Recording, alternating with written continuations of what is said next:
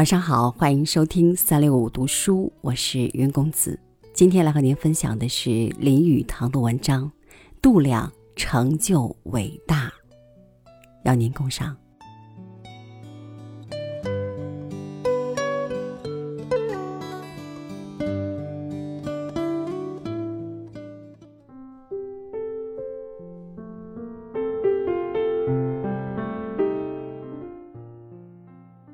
人生有时颇感寂寞，会遇到危难之境，人之心灵却能发了妙用，一笑置之，于是又轻松下来。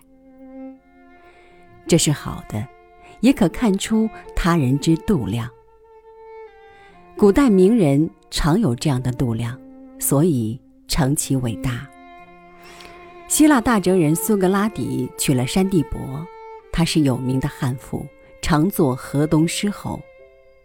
传说苏轼未娶之前已经闻汉妇之名，然而苏轼还是娶她。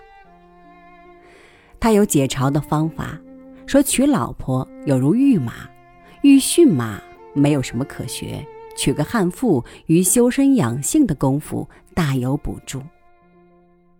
有一天家里吵闹不休，苏轼忍无可忍。只好出门，正到门口，老太太由屋顶倒一盆水下来，正好淋在他头上。苏轼说：“我早晓得，雷霆之后必有甘霖。”真亏得这位哲学家雍容自若的态度。林肯的老太婆也是有名的，很泼辣，喜欢破口骂人。有一天，一个送报的小孩子。十二三岁，不知道是送报太迟或有什么过失，遭到林肯太太百般恶骂，力不绝口。小孩去向报馆老板哭诉，说他不该骂人过甚，以后他不肯到那家送报了。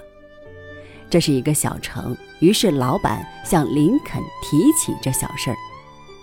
林肯说：“算了吧，我能忍他十多年，这小孩子偶然挨一两顿骂。”算什么？这是林肯的解嘲。中国有句老话叫做“塞翁失马，焉知非福”。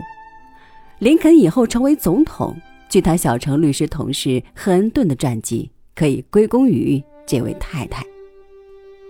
赫恩顿书中说，林肯怪可怜的，星期六半夜大家有酒吧回家时，独林肯一人不大愿意回家。所以，林肯那副出人头地、简练机警、应对如流的口才，全是在酒吧中学来的。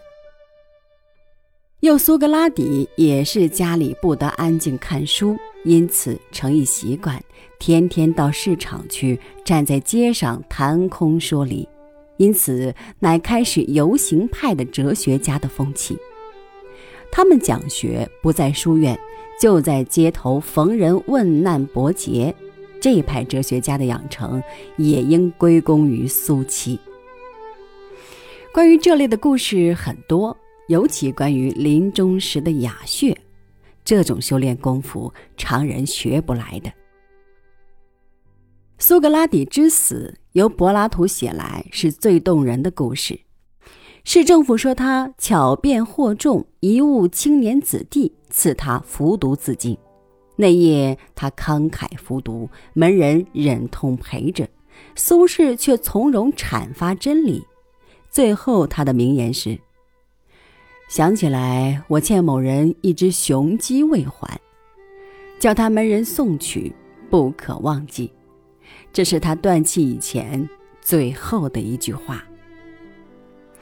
金圣叹被判死刑，狱中发出的信也是这一派。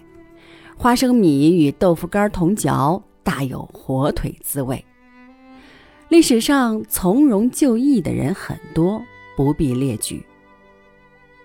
西班牙有一传说，一个手里甚紧的伯爵将死，一位朋友去看他，伯爵已经气喘不过来。但是那位访客还是次次不休长谈下去，伯爵只好忍着静听。到了最后关头，伯爵不耐烦地对来客说：“对不起，求先生原谅，让我此刻断气。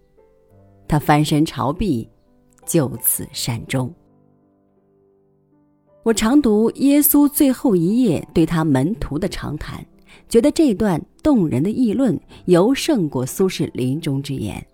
而耶稣在十字架上临死之言：“上帝呀，宽恕他们，因为他们所为出于不知。”这是耶稣的伟大，出于人情所不能及。这与他一贯的作风相同。施之者比受之者有福，可惜我们常人能知不能行，常做不到。